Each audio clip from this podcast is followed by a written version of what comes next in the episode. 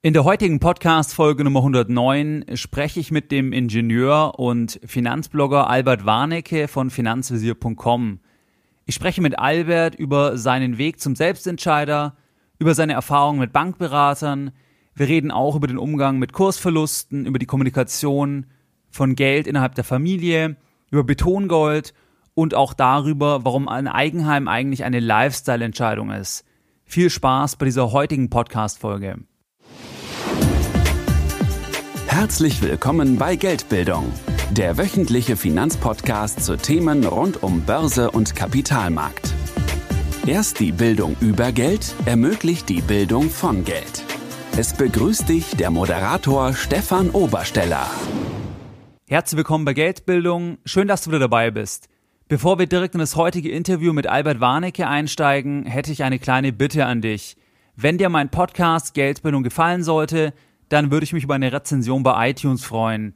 Diese Rezensionen helfen mir im Ranking weiter nach oben zu kommen und stellen sicher, dass der Podcast weiterhin kostenfrei bleibt, dass ich weiterhin eine Podcast-Folge oder zwei Podcast-Folgen pro Woche für dich veröffentliche. Und das Ganze geht ganz einfach, wenn du den Podcast bereits abonniert hast, dann ist es am einfachsten, wenn du auf Suchen klickst, dann Geldbildung eingibst und dann müsste auch ein Feld kommen, wo du eine Rezension abgeben kannst. Generell gibt es noch mehr Geldbildung jeden Sonntag als kostenfreien Newsletter. Du kannst dich hierfür anmelden auf geldbildung.de direkt auf der Startseite. Jetzt gehen wir direkt ins Interview mit Albert Warnecke. Viel Spaß bei dem heutigen Gespräch. Ja, hallo Albert, herzlich willkommen bei Geldbildung, meinem Podcast. Kannst du dich und vielleicht deine Person mal ganz kurz meinen Hörern vorstellen? Ja, hallo Stefan, danke erstmal, dass ich hier bei dir im Podcast zu Gast sein darf. Ja, über mich.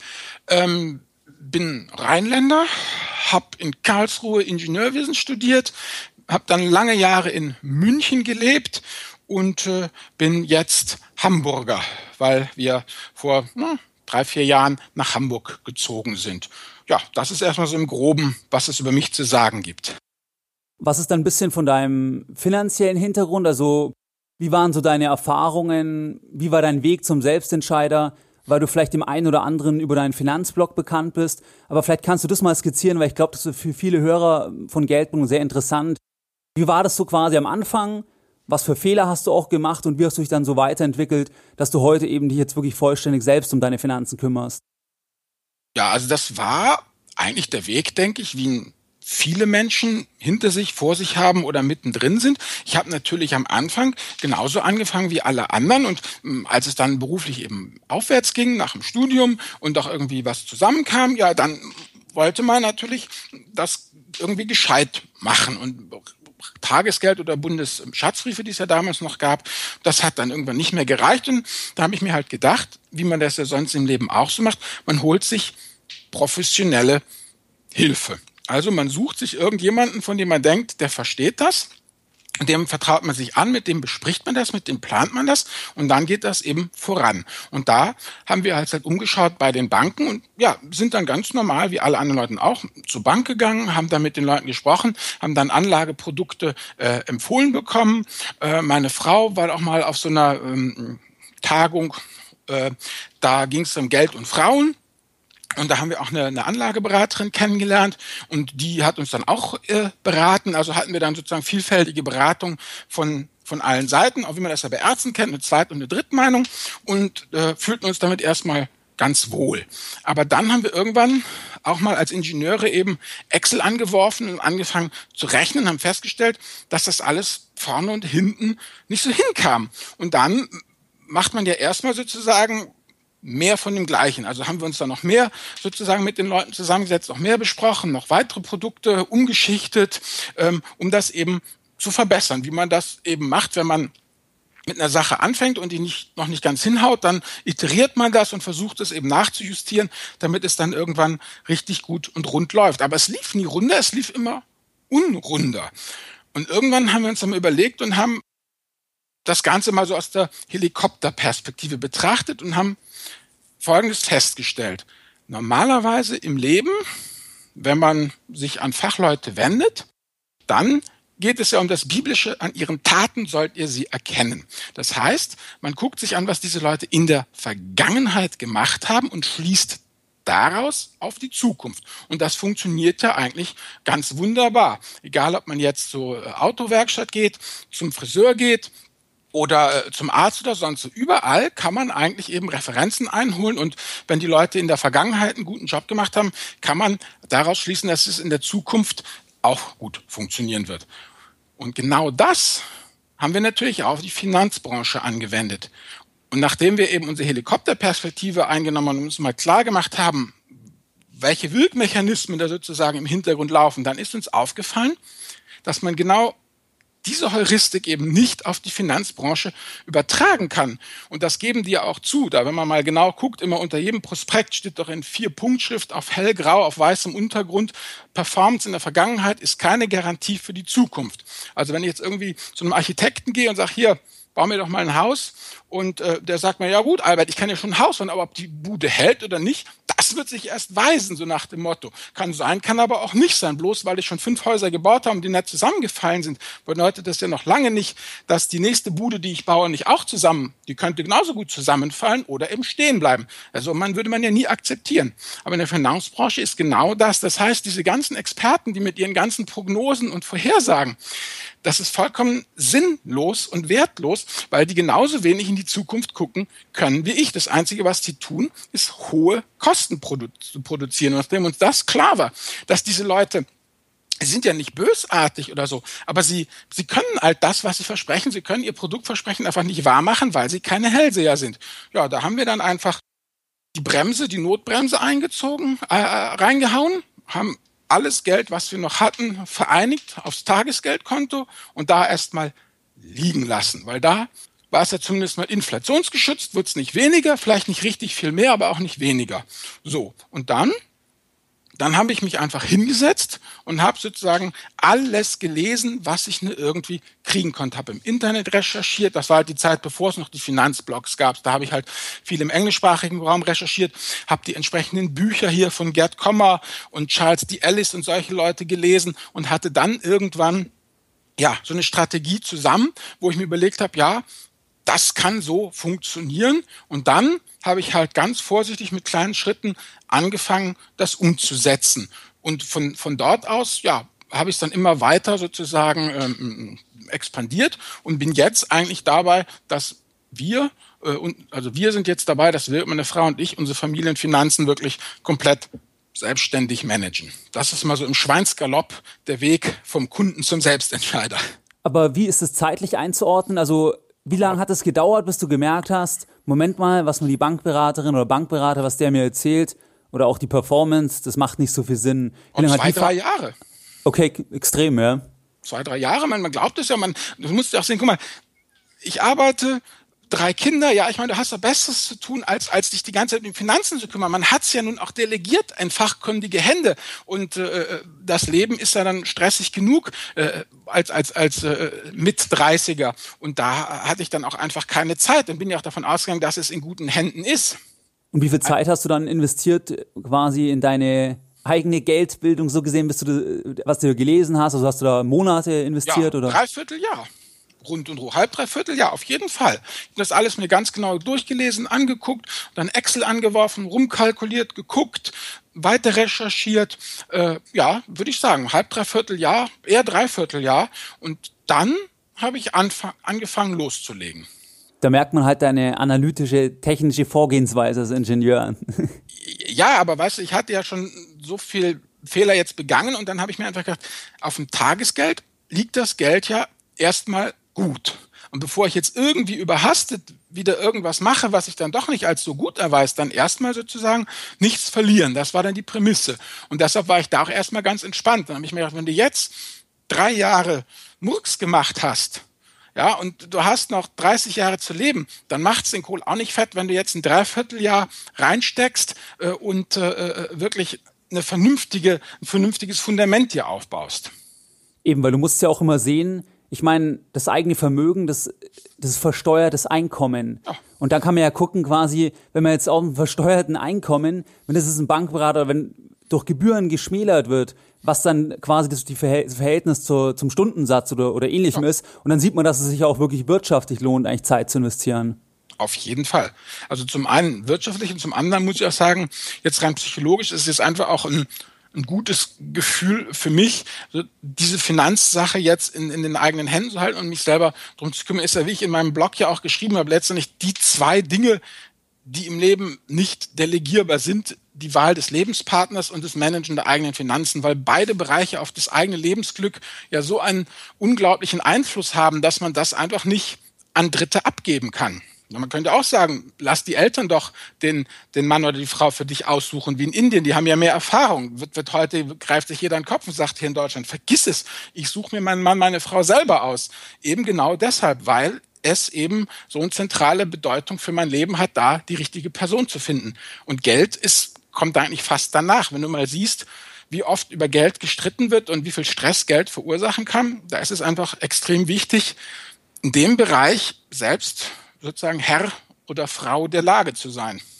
Aber würdest du sagen, es gibt da Ausnahmen, wenn wir sagen, es hat jemand ein sehr großes Vermögen, sehr komplex, also einfach mal, können wir mal als Fall in den Raum stellen, würde es für dich irgendeine Ausnahme geben, wo, wo du sagst, ja, es könnte Sinn machen, dass man irgendwie, keine Ahnung, doch mit einem Vermögensverwalter noch zusammenarbeitet und man ja trotzdem gleichzeitig vielleicht auch sich voll auskennt, aber dass man irgendwie noch so einen Ansprechpartner hat?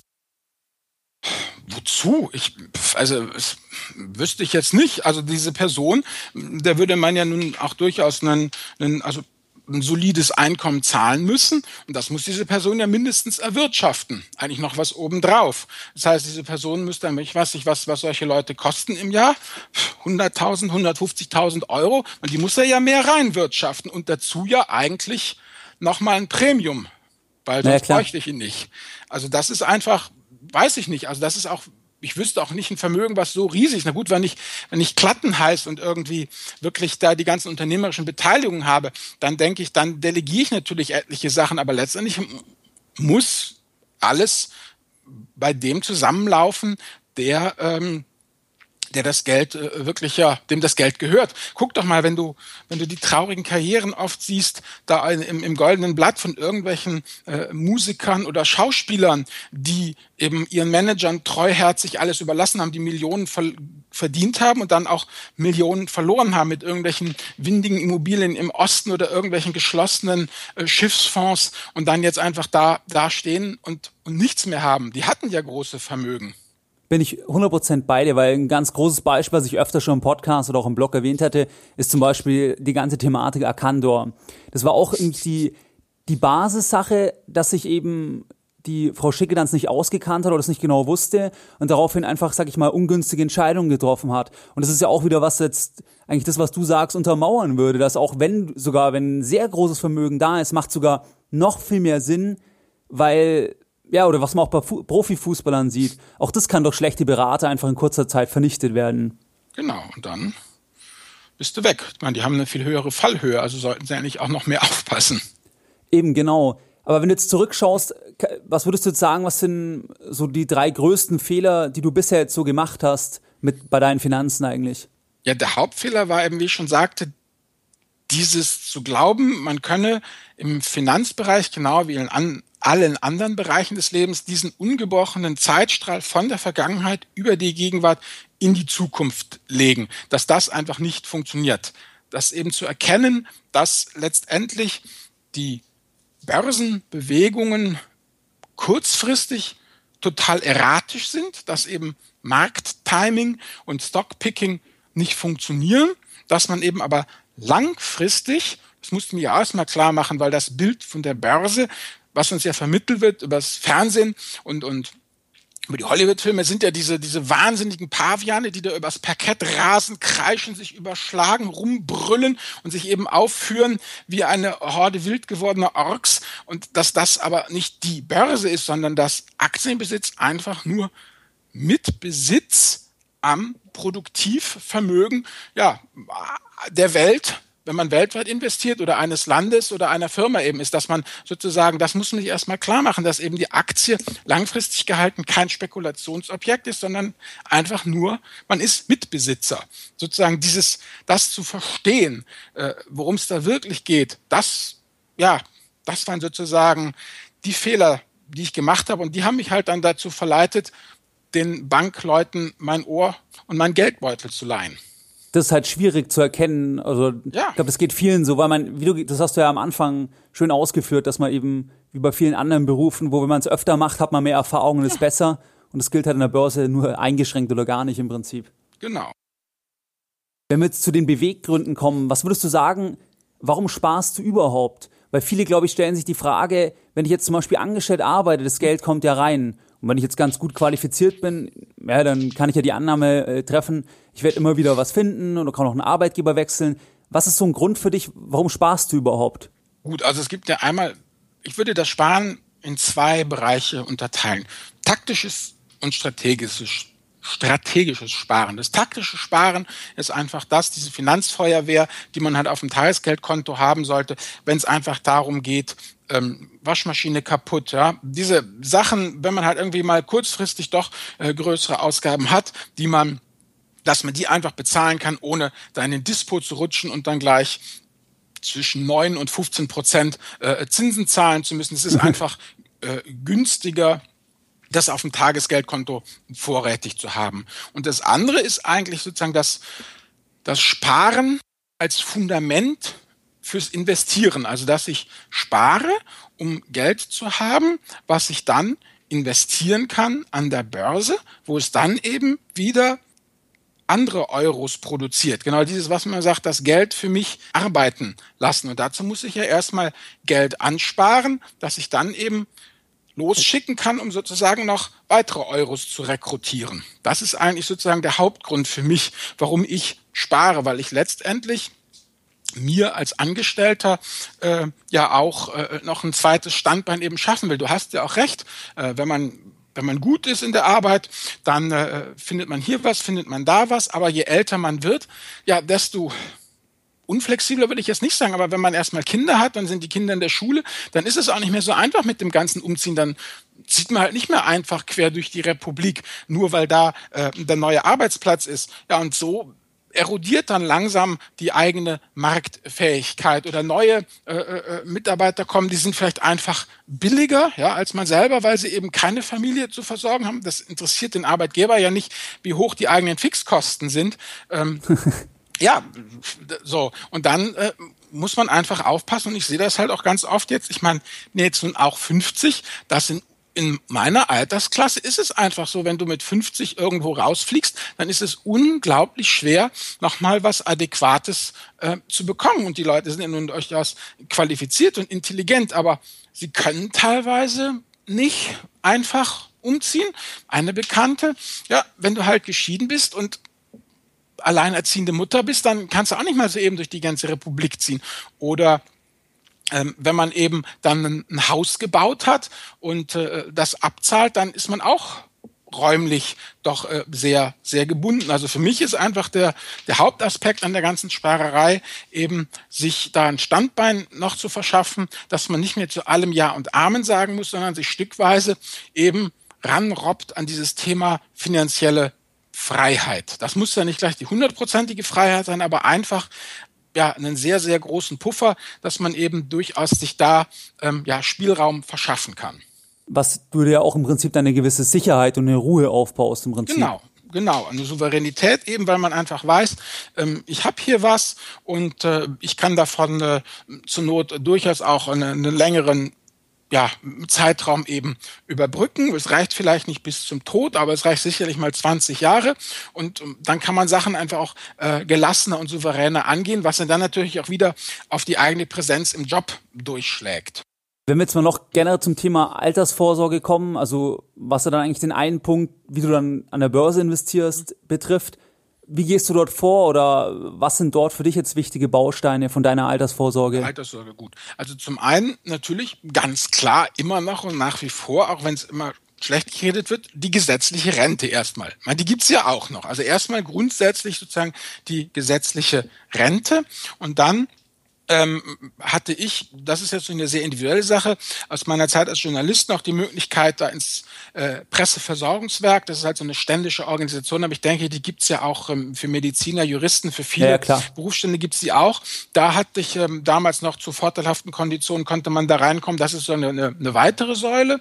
Gut, und die dritte Säule ist eben genau eben das Thema Börse, Wertpapiere, Mitbesitz. Und da geht's einfach darum, langfristig was aufzubauen. Also da trade ich nicht, da kaufe ich einfach zu, habe meinen Sparplan und dann läuft das und fertig. Also da geht es mir gar nicht drum, irgendwelche Schnäppchen zu machen oder irgendwie Markttiming zu betreiben, sondern es geht mir einfach darum, langfristig über Dekaden letztendlich vom Wirtschaftswachstum zu profitieren. Also dann hast du auch den gesamten Investitionsprozess wahrscheinlich überwiegend einfach automatisiert über Sparpläne, wie du sagst. Ja, klar, ja. Also wie soll ich sagen, ich ich finde das Thema Finanzen ja natürlich total faszinierend und auf meinem Blog, ich meine, beschäftige ich mich auch viel damit, aber letztendlich in der Praxis soll das für mich total einfach gehen. Also ich bin da wirklich ein großer Freund eben als Ingenieur von, wie du schon sagst, von dem Automatismus, das läuft einfach durch und, und fertig, weil ich einfach keine Zeit und auch keine Lust habe, äh, da jetzt ewig rumzuchecken und zu falschen und weil ich auch der Meinung bin, dass es mir langfristig gesehen wirklich egal ist, ob ich jetzt noch hier irgendwo äh, 2,50 Euro sparen kann, den ganz besonders kostengünstigen Sparplan. Also die Kosten sind natürlich wichtig, also ganz klar. Aber ich denke, wenn man wie ich mit ETFs hantiert, die sowieso eine sehr geringe Kostenquote haben, dann kommt es mir jetzt nicht mehr darauf an, das letzte äh, äh, Prozentpünktchen dann noch rauszuquetschen oder Zehntelprozent muss man eigentlich schon sagen, sondern da geht es mir einfach eher darum, möglichst langfristig zu investieren, möglichst kontinuierlich dabei zu bleiben und ja, da letztendlich von zu profitieren. Und wie gehst du dann mit Kursrückgängen um? Weil ab und zu wirst du ja trotzdem noch mal ins Depot ja, reinschauen. Ja, einmal im Monat gucke ich rein und notiere mir das halt und fertig. Nur damit ich aber Ende des Jahres, wenn wir sozusagen das Rebalancing machen, mal so einen Verlauf habe. Also jetzt zum Beispiel hat unser Depot ja auch äh, äh seit April, äh, nee, doch April, Mai, ähm, habe extra noch mal reingeguckt jetzt ähm, hier für den Podcast. Ähm, auch ganz nett verloren. Ich weiß gar nicht, wie viel Prozent, aber es ist eine nicht unerhebliche fünfstellige Summe, die jetzt da sozusagen weg ist. Aber die kommt schon wieder, ja. Also das, das stört mich jetzt auch nicht, nicht wirklich. Und äh, ich mache da auch keine Stop-Loss oder solche Strategien. Also das äh, ist ja letztendlich, wenn ich mal hier den Altmeister Costolani zitieren darf, der sagt ja, wer die Aktie nicht hat, wenn sie fällt, der hat sie auch nicht, wenn sie steigt. ja, ja stimmt. Also was, was bringt es mir jetzt mit Stop-Loss oder mit irgendwelchen dann, dann raus? Ja, aber ich, dann, dann, ja, na gut, dann nehme ich den Kursrückgang sozusagen äh, äh nicht zu 100 Prozent mit, sondern äh, gehe vorher raus und dann sitze ich auf meinem Cash. Ja, und dann?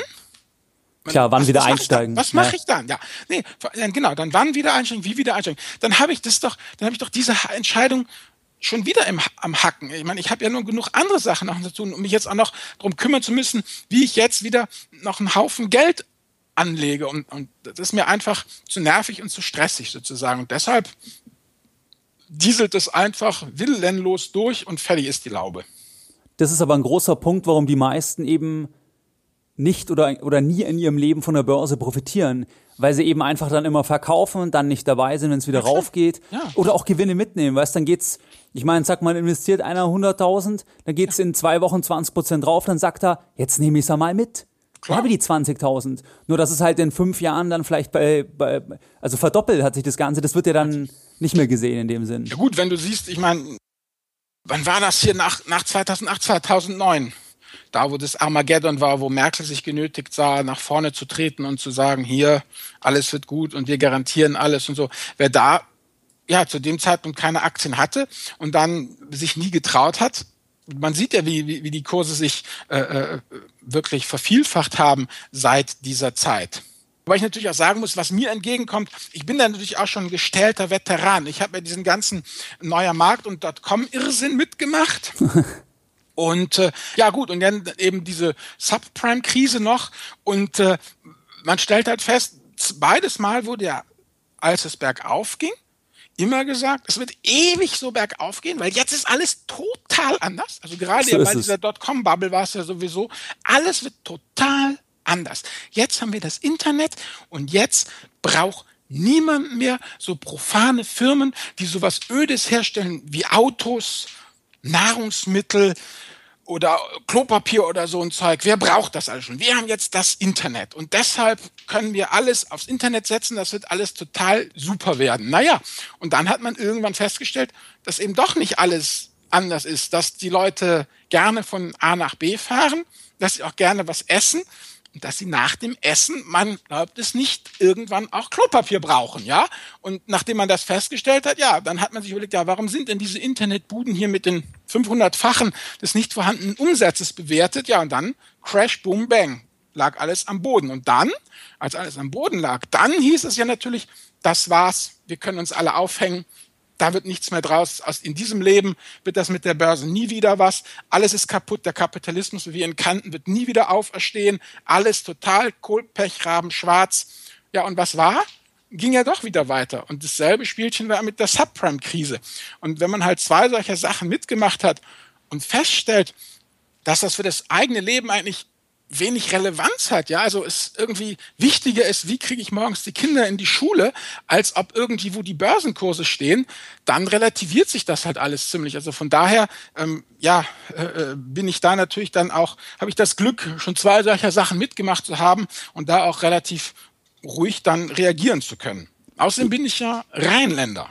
Du weißt ja, wir Rheinländer, ne? Es ist, wie es ist. Es kütt, wie es kütt. Und das ist das Entscheidende.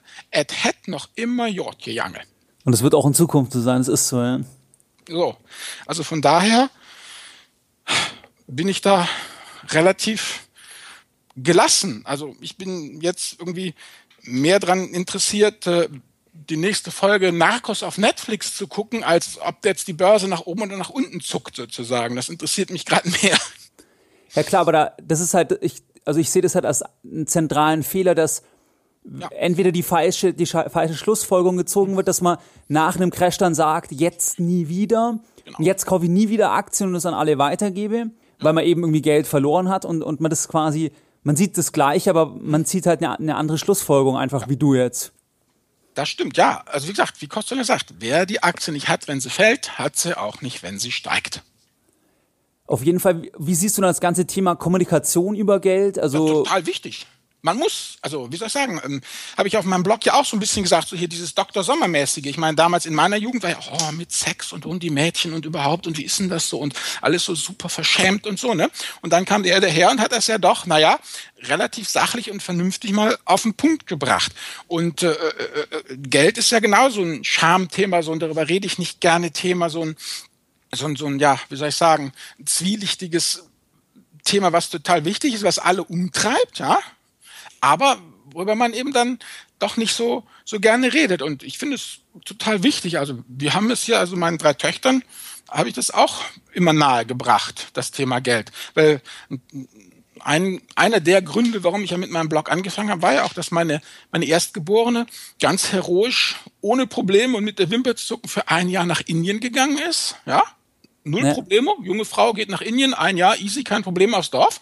Aber als es dann darum ging, dass sie ein Girokonto brauchte, damit wir die, das Geld auch überweisen können, da hat sie ja Panikattacken gekriegt. Oh, da muss der Papa aber mit, ja. Also da frage ich mich auch, hallo, kann das sein, ja, dass irgendwie äh, die Eröffnung eines Girokontos mehr Stress verursacht als die Aussicht auf ein Jahr Indien? Und das ist natürlich diese mangelnde Finanzbildung, Geldbildung, äh, die die jungen Leute haben. Da wird über alles Mögliche geredet in der Schule und sie können, wer weiß was, aber, aber so elementare Geschichten, ja, was ist der Unterschied zwischen einem, ganz primitiv, was ist der Unterschied zwischen einem Girokonto und einem Tagesgeldkonto, ja? Einfach mal solche, solche totalen Basics fehlen, ja? Was ist eigentlich eine Aktie? Was ist eine Anleihe? So diese ganz grundlegenden Geschichten. Wie ist das eigentlich mit dem Geld? Wo, wo kommt's her? Wo geht's hin? solche Geschichten. Das, äh, denke ich, ist total wichtig. Das bemühen halt meine Frau und ich, unseren Mädels auch hier irgendwie mit, mitzugeben auf den Weg. Aber dann sprecht ihr einfach mit denen darüber, über irgendwelche ja. Themen dann? Ja, ganz einfach. Also ich meine, Taschengeld. Sie kriegen Taschengeld. Und dann müssen sie sehen, dass sie damit auskommen. So ganz elementare Geschichten. Also, äh, dass es halt eine bestimmte Summe Geld gibt und die kann man auch verwenden für, für, für, für, für was man möchte. Und dann war's das. Also kein Vorschuss. Nein, keine nächtelangen Verhandlungen wie mit den Griechen und dann wird doch wieder eine Tranche rausgerückt, sondern eisern ist nicht. So, das war's. Mehr Kohle haben wir nicht.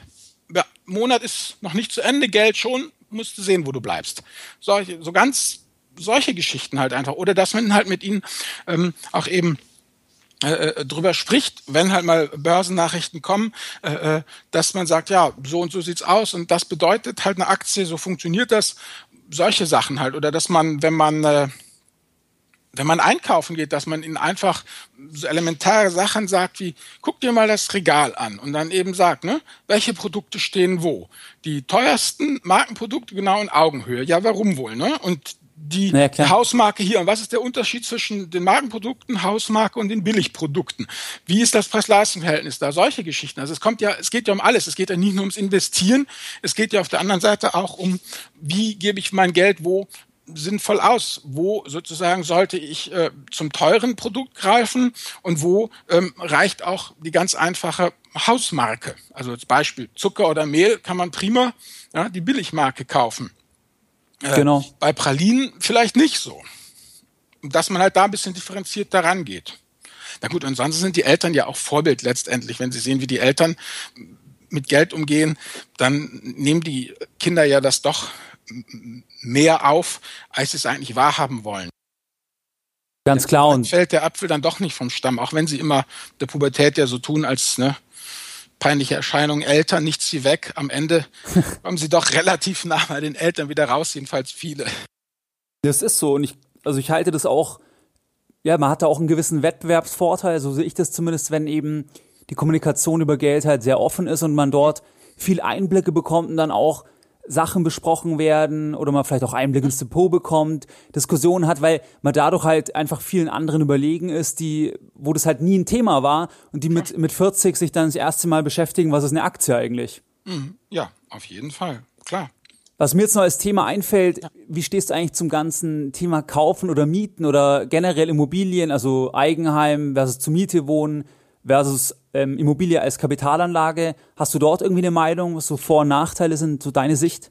Ja, also da ist es so, da äh, geht ja der Graben so ein bisschen bei uns durch die Familie. Meine Frau ist ja schwer für Betongold und ich ja eher weniger. Also ich sehe das so. Mh, hm, machen wir erstmal Immobilie als, äh, als Investitionsobjekt.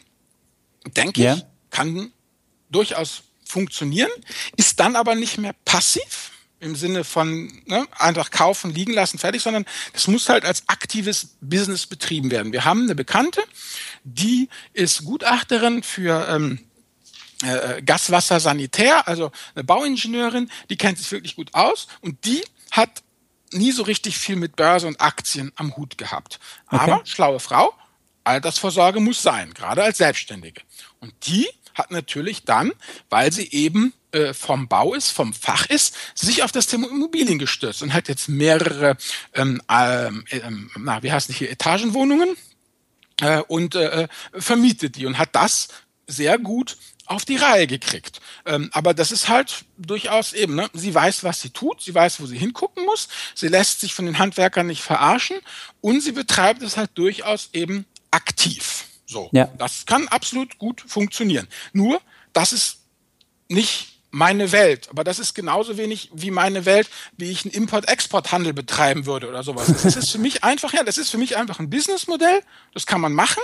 Aber dann sollte man auch nicht wieder normale äh, deutsche Vermieter irgendwie eine Immobilie haben, die man vermietet, sondern wirklich dann auch versuchen, die Skaleneffekte zu nutzen, ja, und dann zwei, drei, vier, fünf Immobilien sich versuchen genauso, im Laufe ja. seines Lebens ähm, zu erwerben und dann eben so ein kleines so wie soll ich sagen, so ein Mini-Immobilienmogul zu sein, ja, und dann eben die Skaleneffekte da zu nutzen und, und, und versuchen da wirklich ganz gut was auf die Beine zu stellen. Das mag absolut funktionieren.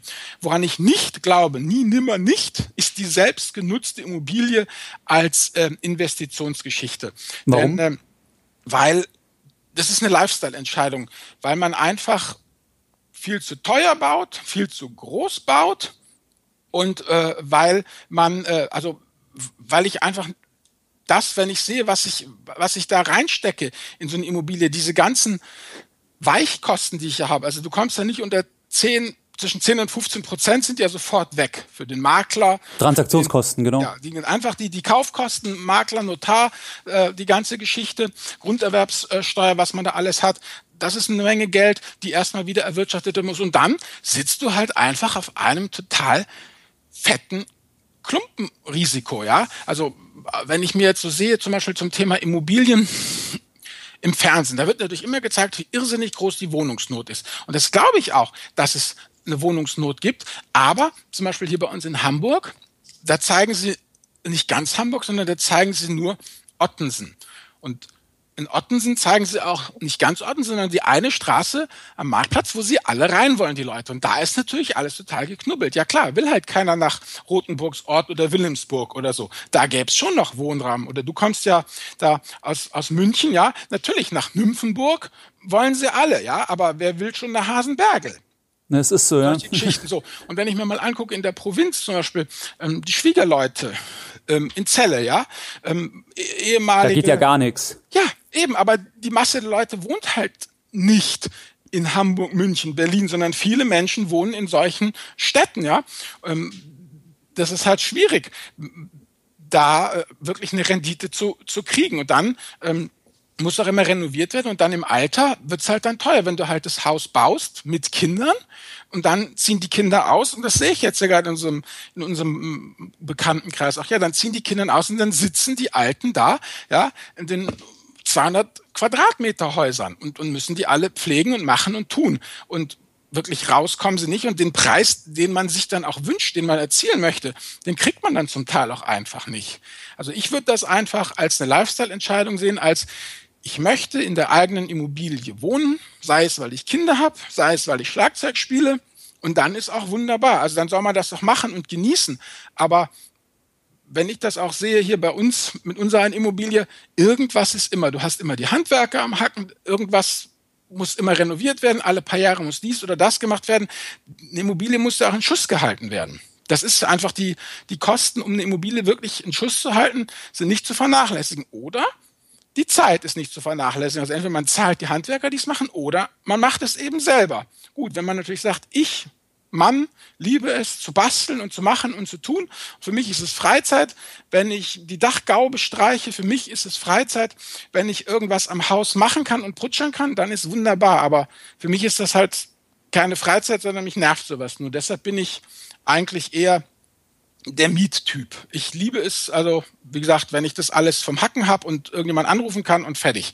Und wenn mir die Immobilie nicht mehr passt, dann weil die Kinder raus sind oder weil irgendwelche Lebensumstände, ja, wenn man halt auch dann die finanzielle Freiheit anstrebt und dann womöglich sich irgendwann sagt, ich möchte in der fiesen Jahreszeit für drei, vier Monate bisschen in Richtung Süden gehen, um hier keinen, diesen Depri-Winter nicht mehr mitzukriegen, dann brauche ich diese ganze, dann ist es eigentlich gut, wenn ich eine eher kleinere Immobilie habe und nicht das, das große ein, äh, freistehende Einfamilienhaus.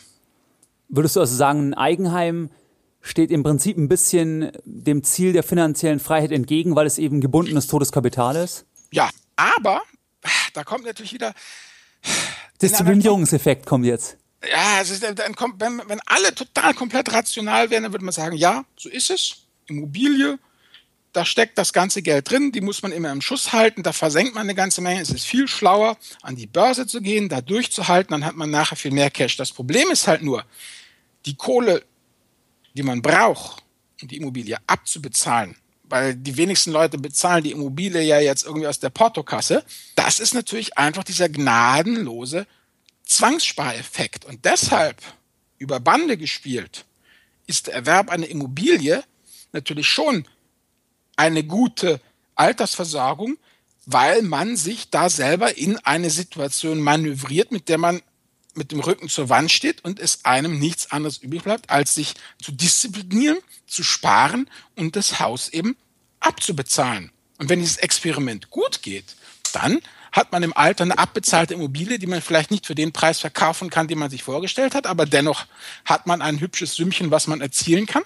Gut, wenn das Experiment schief geht, Scheidung, Stress, Krach, dann steht man natürlich für den äh, Trümmern seines Lebens ein bisschen und äh, kommt in die Zwangsversteigerung. Aber deshalb ist es halt auch immer, es ist halt einfach auch eine große Wette für die meisten Leute, dass alles klar geht.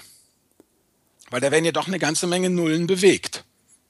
Ich meine, das ist in der Regel der einzigste und aufregendste Notartermin von, sag ich mal, einem Durchschnittsbürger. Gibt es einen Termin und das ist die, das Eigenheim, ja. wenn es gekauft wird. Genau. Der erste Aufreger ist wollen Sie diese Frau auf ewig zu Ihrer Frau nehmen? Ja, vor der Kirche. Und der zweite ist dieser Notartermin. Wohl wahr. Ja, das hat, das hat mir in deinem Blog so gut gefallen, wo du das, was du jetzt auch erzählt hattest, jetzt heute in dem Gespräch, dass diese zwei äh, Sachen, die kann man nicht abgeben, Frau und Finanzen.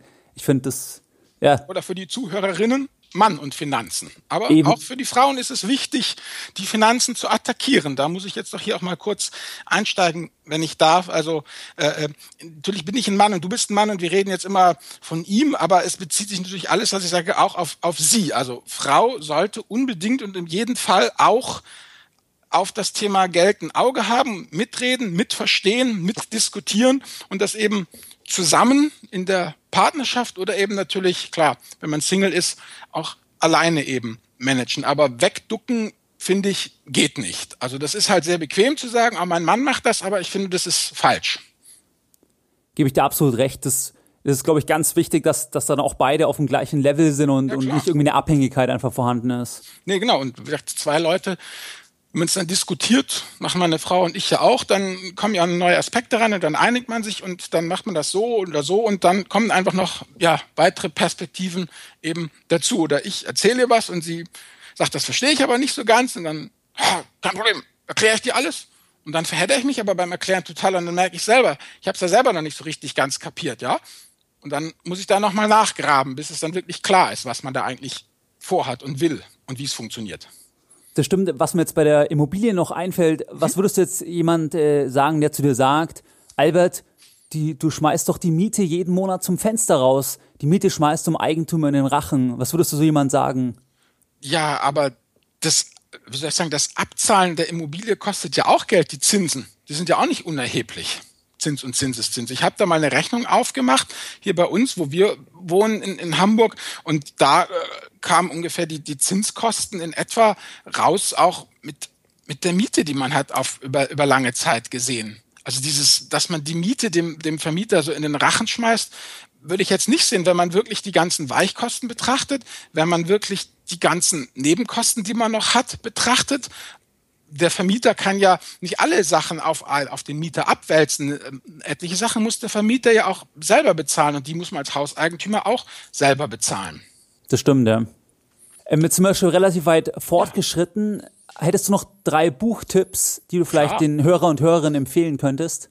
Ja gut, als erstes natürlich muss ich ja ganz klar sagen, den Ollen Kommer, Gerd Kommer, souverän investieren mit Indexfonds, mittlerweile hier in der, ähm, in der vierten Auflage erschienen ganz frisch.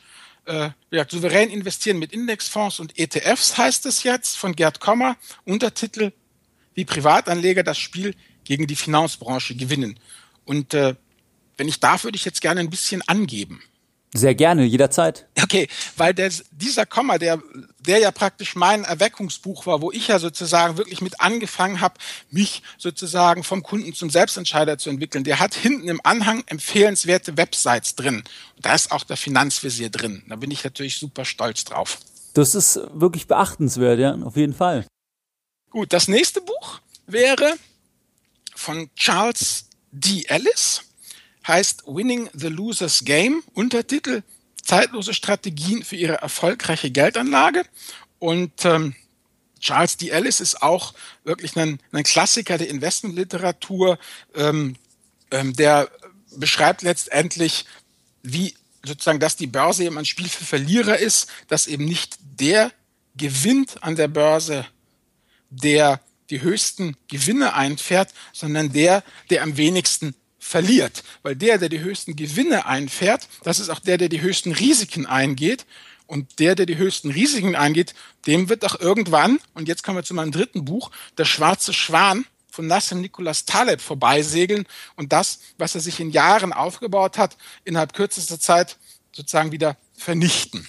Also das genau, sind meine ja. drei Bücher eigentlich. Also man, der souverän investieren vom Komma, Charles D. Ellis, Winning the Losers Games und vom Taleb das Buch Antifragilität. Also das finde ich ein ganz wunderbares Buch. Hat eigentlich ziemlich wenig jetzt direkt mit der Börse zu tun, sondern es geht einfach darum, hm, ja, wie in der heutigen Welt mit ihrer, mit dem ganzen Aufs und Abs und der ganzen Komplexität, Komplexität, wie man sich da am sinnvollsten aufstellt. Und der schlägt da einen ganzen Bogen von den äh, altgriechischen Stoikern über die Fugger bis sozusagen zum Hochfrequenzhandel von heute.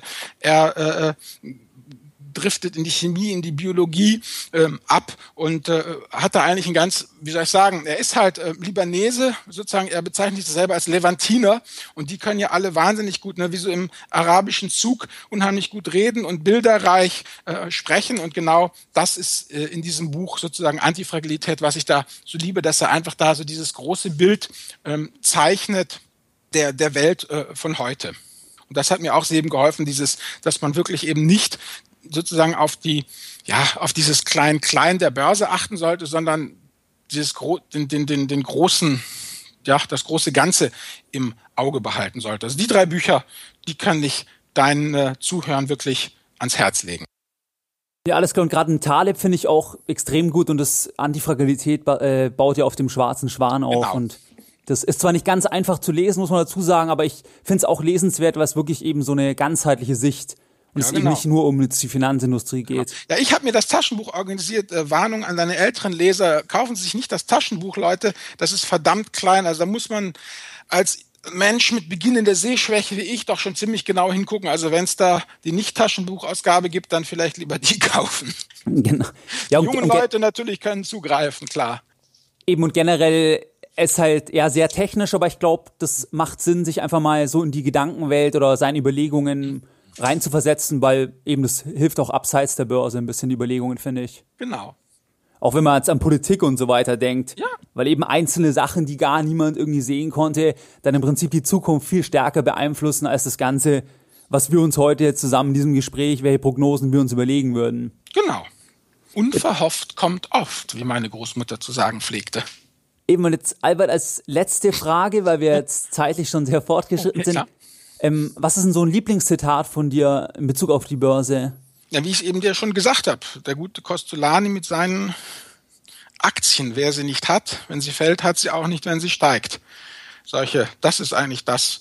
Oder was Costolani halt immer sagt mit den, ähm, was ist, mit den zittrigen Händen und den hartgesottenen, dass die Kurse erst dann wieder steigen, wenn sozusagen die gesamten zittrigen Hände die Aktien abgegeben haben und nur noch die Hartgesottenen die Aktien haben, wobei Hartgesotten einfach bedeutet, das sind die Leute, die eben Aktien gekauft haben, äh, die eine langfristige Perspektive im Markt sind und die vor allem ihre Aktien auch ohne Kredit gekauft haben. Denen es also letztendlich auch egal ist, ob die Börse noch weiter runtergeht oder nicht, weil sie dann nicht verkaufen müssen, sondern die einfach drauf sitzen bleiben auf ihren Aktien. Genau, und Aktien auf Kredit äh, sollte sich normalerweise für Privatanleger generell ausschließen. Ja, normalerweise. Ein wahres Wort. Aber es war in der Vergangenheit nicht immer so. Ich meine, das weißt du wahrscheinlich noch besser. 2000, da hat wahrscheinlich, haben viele Privatanleger wahrscheinlich auf Kredit Aktien gekauft. Das kann gut sein. Also ich dachte, ich kannte da niemanden, aber klar, ich meine, das waren ja dann doch etliche äh, äh, schreckliche Stories, die man da lesen konnte, eben von Leuten, die gedacht haben, es geht immer so weiter und dann haben sie halt festgestellt, dass die tolle Tomorrow Focus Aktie von 106 auf 2,60 Euro runtergeknallt ist. Und dann war es natürlich aus. Der Kredit musste trotzdem bedient werden. Das ist es ja. Die Aktie geht, der Kredit bleibt. Ganz genau, das ist es. Ja, in dem Sinne, Albert, würde ich sagen, besten Dank auf jeden Fall für deine Zeit und ich verlinke natürlich den Finanzvisier auch und genau, dich erreicht man am besten über finanzvisier.com wahrscheinlich, oder? Ja, genau. Da über das Kontaktformular und fertig. Alles klar, dann danke für das Gespräch. Ja, danke Stefan, dass ich ja bei dir hier zu Gast sein durfte. Ich hoffe, es hat allen ein bisschen mir gefallen, unsere Diskussion. Und ja, erfolgreiches ja, Geld anlegen, würde ich mal sagen. Mehr Informationen zu Themen rund um Börse und Kapitalmarkt findest du unter www.geldbildung.de. Und immer daran denken, Bildung hat die beste Rendite.